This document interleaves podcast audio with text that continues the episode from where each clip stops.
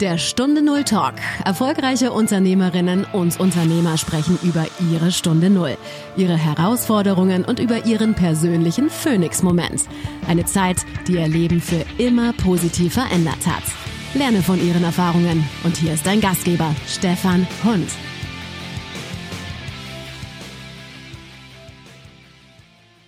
Der Unternehmer Hendrik Habermann wurde Vater einer schwerstbehinderten Tochter. Der Moment, an dem sich sein Leben grundlegend veränderte.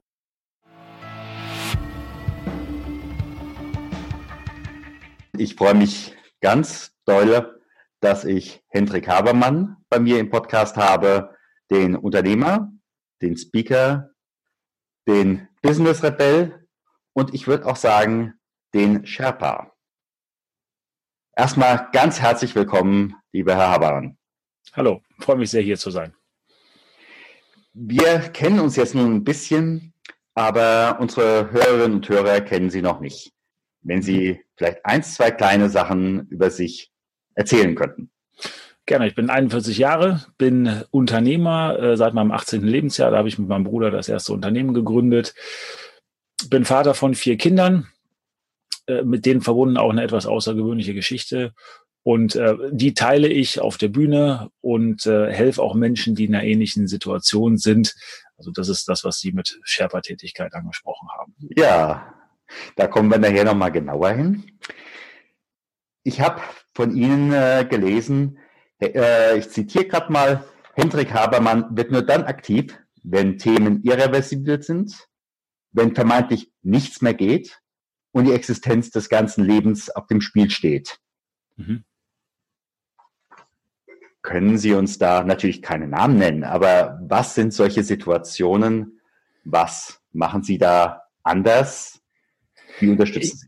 Ich kann insofern Namen nennen, also das ist mein eigener. Äh, das hat also durchaus biografischen Ansatz. Ich ähm, bin Vater geworden einer schwerst mehrfach behinderten Tochter und ähm, das war 2008, 2009 ähm, steckte das Unternehmen dann in einer sehr, sehr großen Krise. Also die Branche, in der wir sind, ähm, gegenständliche Kommunikation, Werbemittel, hat da nicht selten 50 Prozent Umsatz verloren. Also so ging es uns auch. Das heißt, ich war zu Hause mit dieser Situation konfrontiert, ähm, mit der ich nicht umgehen konnte oder natürlich auch nicht darauf vorbereitet war und ähm, hatte auch diese Existenzsorgen aus dem Unternehmen. Und damals war es so, dass ich gezwungen worden bin, natürlich mich zu ändern oder auch mich diesen Sachen zu stellen.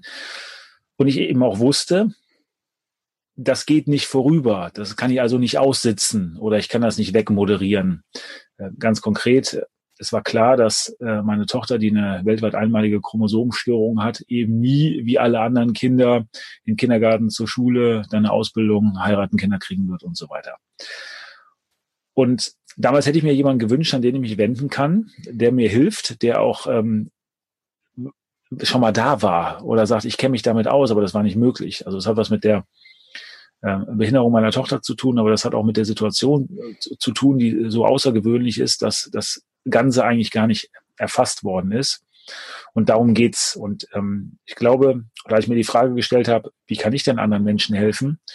Das, was ich erlebt habe, die Erkenntnisse, das Wissen auch, die Erfahrung, die ich habe, wo kann ich das anbringen? Das ist mir klar geworden, dass das bei Menschen in so einer Situation eben am besten geht.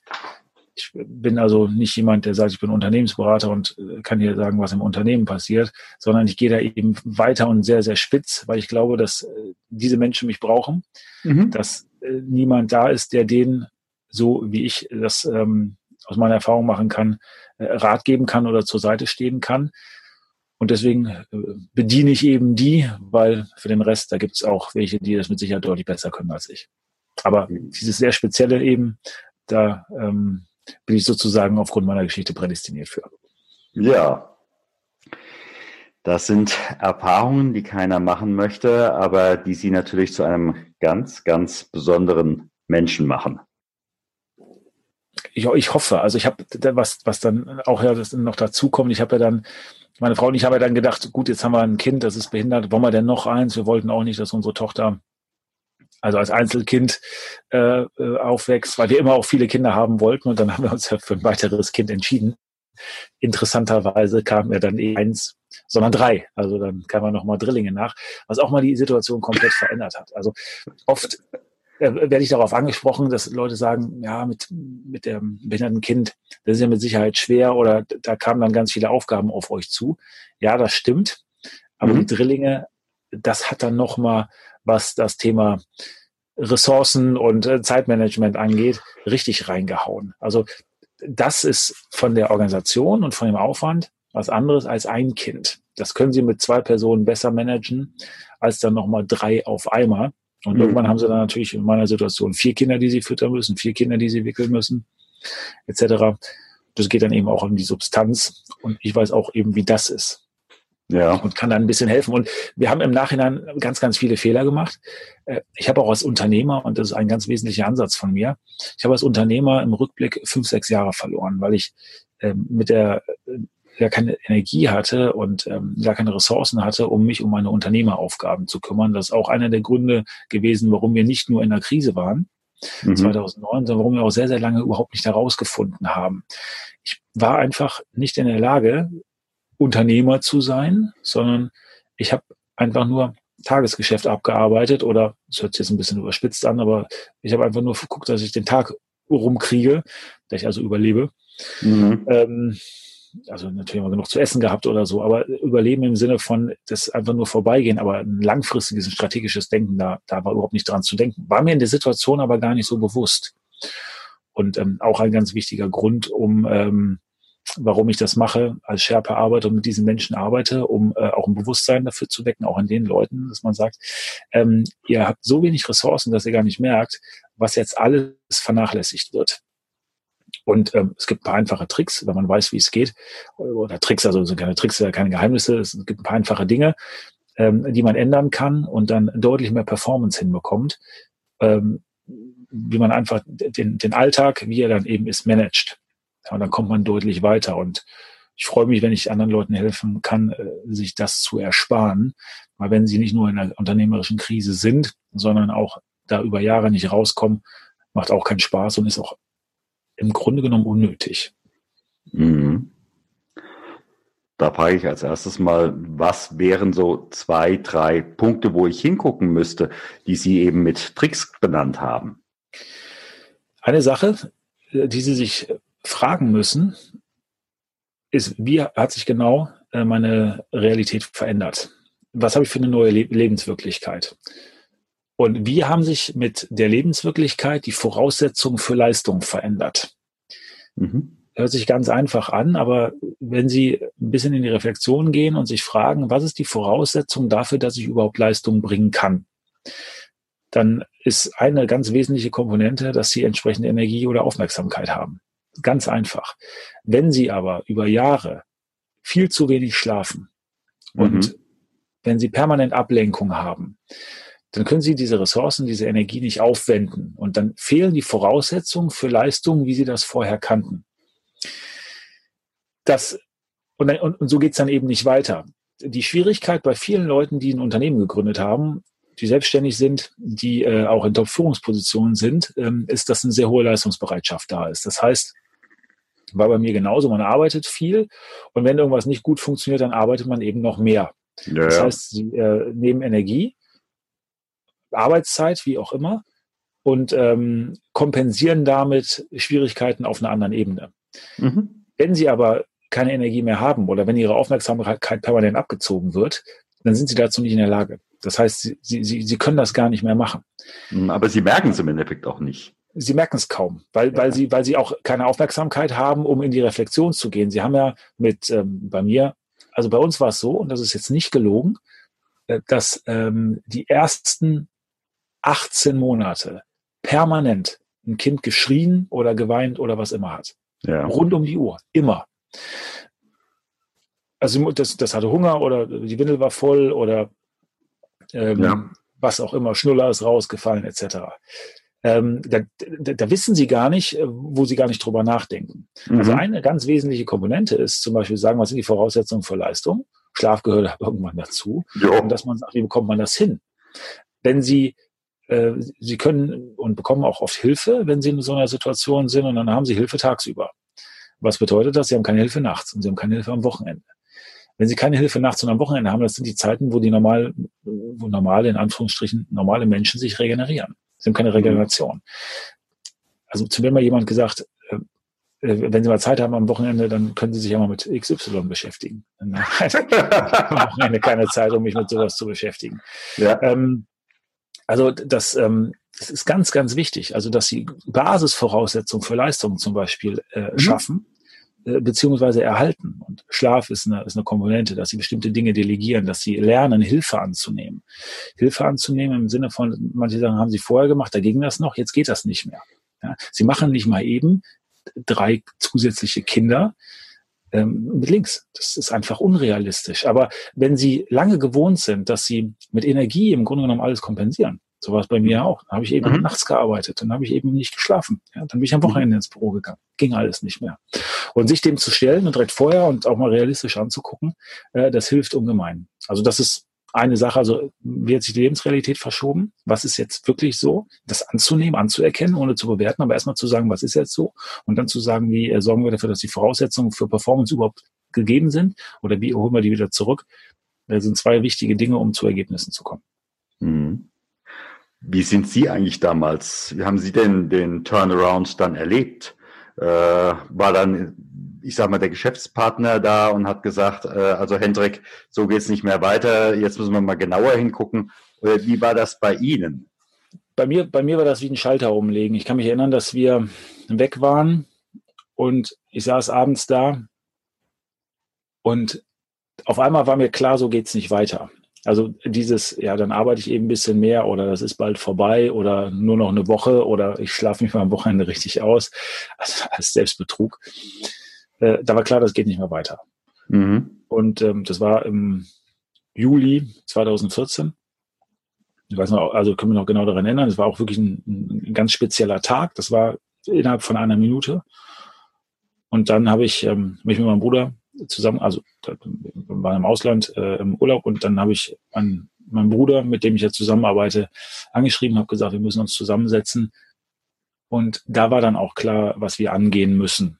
Mhm. Und da fing dieser komplette Transformationsprozess überhaupt an. Also ähm, erstmal äh, sich selbst gegenüber ehrlich sein und sagen, so ist die Situation, ich bekomme das auch nicht mehr hin. Das ist ja auch, das, das hat ja sonst was von von Versagen, ne, dass man irgendwann sich mhm. eingestehen muss, es geht eben nicht mehr. Ich, ich kann das nicht mehr schaffen. Ähm, Sie haben von sich gesagt, so wie vorher. Ja, ich brauchte ein anderes Konzept. Ja. Ähm, und äh, da, da fing das dann an. Ja, und dass wir dann gesagt haben, okay, was ändern wir? Wie müssen wir das ändern? Äh, und dann ging es auch in die persönliche Transformation. Wir sind alle mit einer Lebenslüge groß geworden oder großgezogen worden. Diese Lüge besagt, dass es im Leben wichtig ist, fleißig zu sein. In dem Richtig, Moment hat ja Fleiß nicht mehr ausgereicht. Genau, der Fleiß hat nicht ausgereicht und ich habe ja gerade über äh, ein paar Verhaltensänderungen gesprochen, die mhm. ja zum Ziel führen. Und das ist ganz wichtig. Es wird vorausgesetzt oder es wird unterschlagen, dass zunächst mal das, was wir tun, funktionieren muss. Das ist das Wichtigste von allem. Also ich nenne das Primat der Effektivität. Wenn wir etwas tun, was nicht zum Ziel führt, dann bringt das nun mal nichts. Mhm. Also das Wichtigste ist, dass das, dass, das, dass das uns weiterbringt. Der zweite Punkt ist, dass wir wirtschaftlich unsere Ressourcen einsetzen. Und dann sind wir bei der Effizienz, bei der Wirtschaftlichkeit. Das ist der zweite Punkt. Und erst an Nummer drei kommt das Thema Fleiß. Etwas anders ausgedrückt. Ich will damit sagen, als erstes tut man das, was funktioniert. Als zweites macht man das klug. Mhm. Und wenn man jetzt noch ganz besonders viel davon macht, dann ist man noch ein bisschen schneller am Ziel. Mhm. Aber wenn man eins und zwei macht, dann ist man schon mal richtig gut. Mhm. Dann kann man ja gar nicht verhindern, dass man ankommt. Ganz einfaches Beispiel. Sie wollen von Köln nach München fahren. Dann macht es wenig Sinn, wenn Sie Auto, auf die Autobahn nach Hamburg fahren weil das ist nicht effektiv, das funktioniert nicht. Egal wie viel Sprit Ihr Auto auf 100 Kilometer verbraucht, egal wie schnell Sie fahren, Sie kommen nicht ja. an. Also erste Effektivität. Das zweite Wirtschaftlichkeit, das heißt, Sie haben einen angemessenen Einsatz der Mittel beziehungsweise der Ressourcen. Das wäre dann eben der Verbrauch zum Beispiel äh, des Autos und der Fleiß oder die Schnelligkeit. Äh, das kommt dann Nummer drei. Aber das ist gar nicht so wichtig. Und uns ist immer ähm, eingeredet worden, aus meiner Sicht, auch von der Gesellschaft, man muss fleißig sein, man muss hart arbeiten und so weiter. Nein, muss man nicht.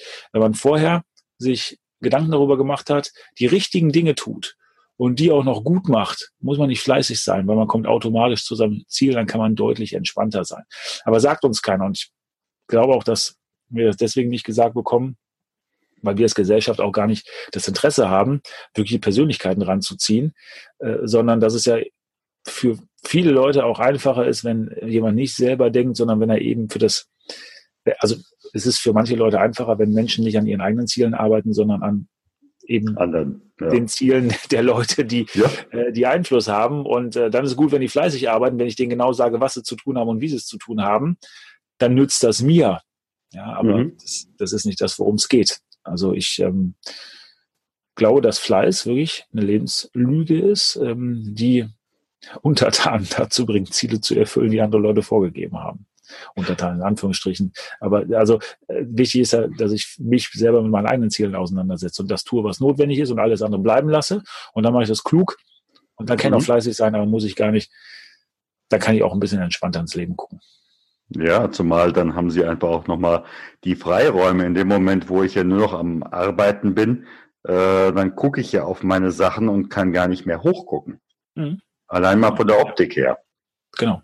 Aber es, wir, haben es ganz viel, dass wir uns auch auf Tätigkeiten konzentrieren. Also die Frage bei der Effektivität und bei der Effizienz ist ja erstmal, dass man sagt, was, was ist eigentlich richtig? Also wo wollen wir eigentlich hin? Was ist eigentlich das Ziel?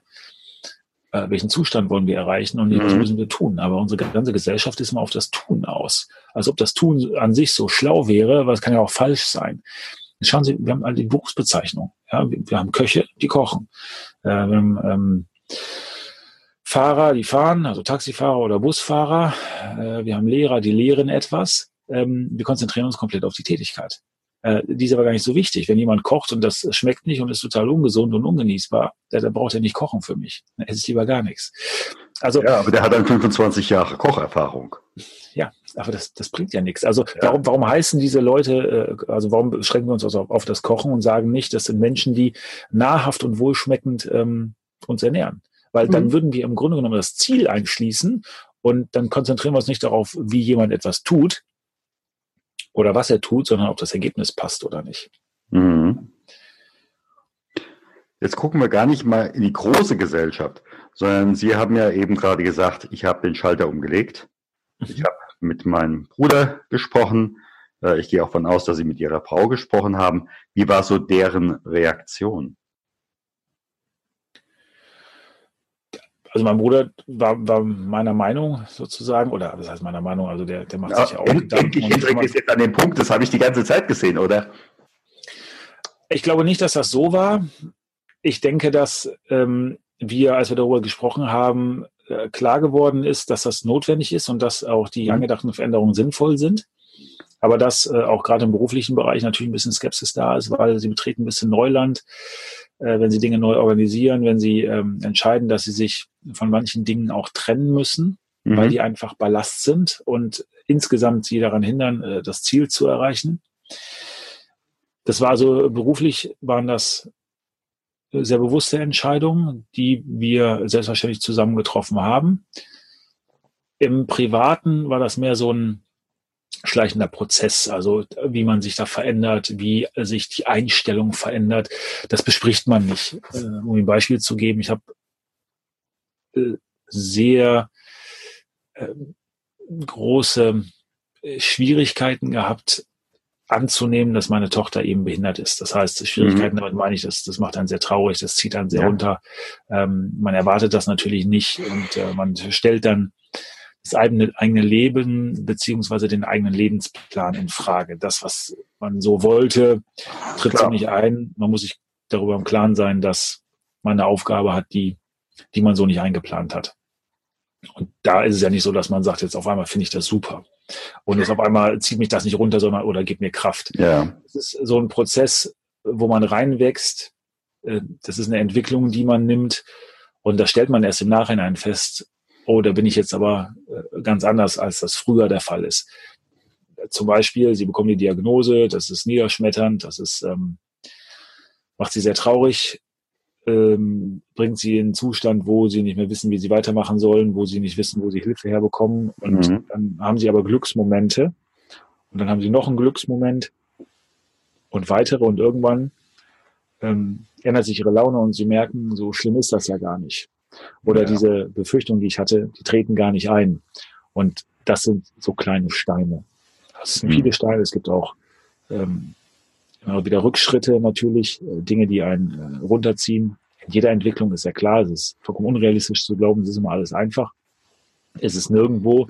Und wir glauben, es gibt Menschen, die haben keine Probleme. Der, der, der jeder hat seine, seine Sachen. Ja. Aber das, diese, diese äh, private Veränderung, das war keine Entscheidung, sondern mhm. das war, war ein Weg. Äh, beruflich war das ein bisschen anders. Da gab es natürlich schon auch die Momente, die mich zum Nachdenken gebracht haben. Und da gab es dann ganz klare Entscheidungen zu sagen, das, das ändern wir jetzt und das ähm, müssen wir durchziehen. Mhm. Und war natürlich auch klar, das dauert.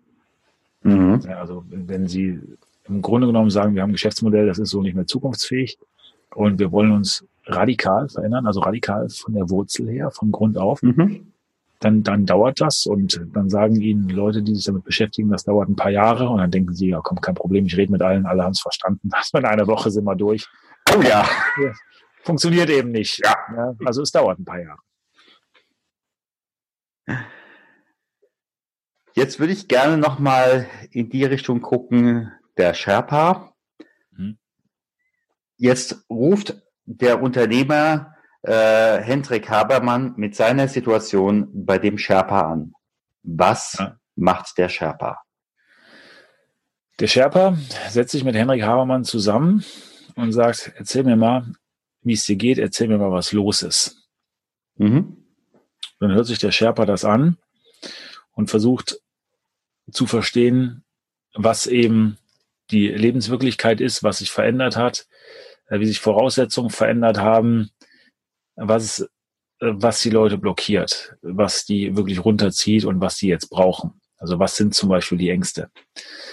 Was ist das, was dazu führt, dass, dass die, die Stimmungslage oder die Perspektive jetzt so ist, wie sie ist. Also es geht ja nicht um die Realität, die ist ja eben so, aber wir können uns aussuchen, welche Perspektive wir darauf haben. Ja. Und dann rede ich erstmal damit. Äh, also rede ich erstmal mit den, mit den Leuten. Gehe aber auch nach Hause und rede mit, mit der Frau. Schau mir, schau mir die Kinder an ähm, und guck, was da ist. Und ähm, durch das Gespräch und durch die Weitergabe von Erfahrung, aber auch durch einige Tipps, ist es so, dass wir auf der einen Seite zeigen, hier gibt's Hilfe, das kann man machen, das kann man ändern, die Perspektive kann man einnehmen, dass man aufzeigt, aufzeigt, welche Entscheidungen sollte man treffen, auch natürlich die Leute ein bisschen dahin bringen und sagt, okay, schau mal, so war das bei mir. Das sind die Erfahrungen, die ich gemacht habe. Siehst du da Parallelen und kannst dir vorstellen, dass das Sinn macht. Sollen wir das mal ausprobieren? Es geht darum, die Leute nicht allein zu lassen, sondern denen klar zu machen, dass manche Leute bestimmte Wege schon gegangen sind, dass man von der Erfahrung profitieren kann, aber eben auch ein Gepäck zu nehmen, abzunehmen äh, und zu sagen, ich gehe den Weg mit dir. Wenn, nehmen wir mal das Beispiel eines behinderten Kindes, das hilft ihnen sehr weiter, wenn jemand sagt, schau mal, ich habe die Situation auch gehabt, diese Therapien haben geholfen, das sind gute Leute, sollen wir da mal einen Termin machen, sollen wir da mal gemeinsam hingehen, weil auf einmal merkt man, man ist nicht der Erste, der von sowas betroffen ist. Und mhm. äh, es gibt Spezialisten, die einem helfen können. Und dann sieht man Kinder oder hört Erfahrungsberichte und merkt, äh, da gibt es wirklich Grund zur Hoffnung. Und dann geht man in zu irgendeiner Veranstaltung, wo äh, Gleichgesinnte sind und merkt, die sind alle gut drauf und die haben alle eine Menge Spaß hier. Und dann merkt man, mhm. es gibt gar keinen Grund, dass ich so runtergezogen werde. Also es geht sehr viel darum, natürlich herauszufinden, wie geht's den Leuten, wo stehen die und was können wir jetzt machen? Ganz wichtig ist es zu sagen, was sind die, die Schritte, die wir einleiten müssen, damit es wieder nach oben geht, weil das ist möglich, auch natürlich möglich in, in, in Gesprächen ähm, andere Perspektiven zu vermitteln und zu und die, äh, die, die, die entsprechenden Betroffenen dahin zu kommen, dass sie sagen, okay, ich, ich verstehe das jetzt, ich, ich kann das fühlen. Ähm, und das können, können Dinge sein, die helfen. Eine, eines der ganz großen Probleme ist in der Situation, dass man nicht weiß, wie es weitergeht. Dass man mhm auch was, was die Diagnosen angeht, zum Beispiel, was ein Kind angeht, wenn sie ein Kind haben, was sehr schwer behindert ist, zum Beispiel, dann ist es nicht so, dass sie einmal eine Diagnose bekommen und dann ist gut, sondern sie bekommen permanent Diagnosen. Und äh, im äh, schlechtesten Fall bekommen sie permanent ganz schlechte Diagnosen und irgendwelche Syndrome noch genannt und es geht immer weiter. Und dann das Einzige, das sie wollen, dass irgendwann mal gut ist. Sie sagen, ich kann ja mit allem leben, aber ich möchte einfach irgendwie mal Boden unter den Füßen springen. Ich möchte mal eine gewisse Sicherheit haben. Das ist egal, was es ist, ja. aber Hauptsache nicht jede Woche kommt irgendwas Neues. Mhm. Das heißt, es geht um das Thema Sicherheit.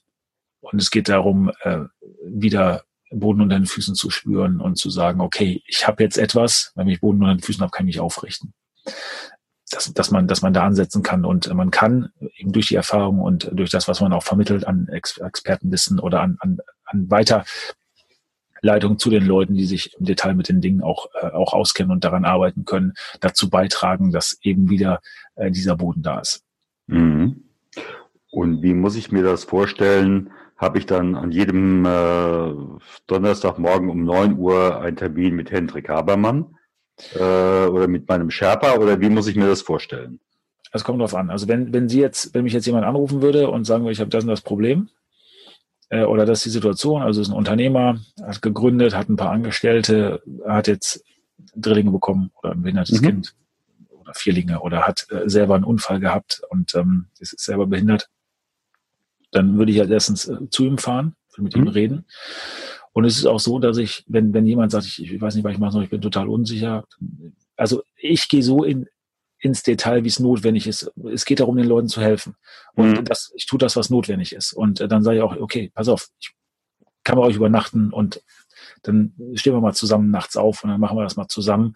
Mhm. So mache ich das, so bin ich damit umgegangen und so habe ich Kleinigkeiten einfach nur geplant und ähm, schau mal. Und dann ist jemand, der also so intensiv wie möglich die Leute an die Hand nimmt und die ein bisschen ranführt. Und dann auf einmal geht's einfach, weil dann sagen die, okay, ja, ist ja Routine, okay, kann ich mit umgehen, ähm, habe ich jetzt verstanden. Ja, die sind nicht alleine. Und also ich, ich ziehe auch bei jemandem ein, mhm. wenn das sein muss, oder sage, okay, ähm, komm, wir treffen uns jeden Morgen in deinem Büro und dann gehen wir mal zusammen ein paar Sachen durch und überlegen mal, was, was muss sich hier verändern, was muss sich im Geschäft verändern, ja, wie ändert wie, wie musst du deine Rolle neu definieren und was brauchst du dazu? Welche Prozesse und welche Systeme sind notwendig? Was äh, muss strukturell verändert werden?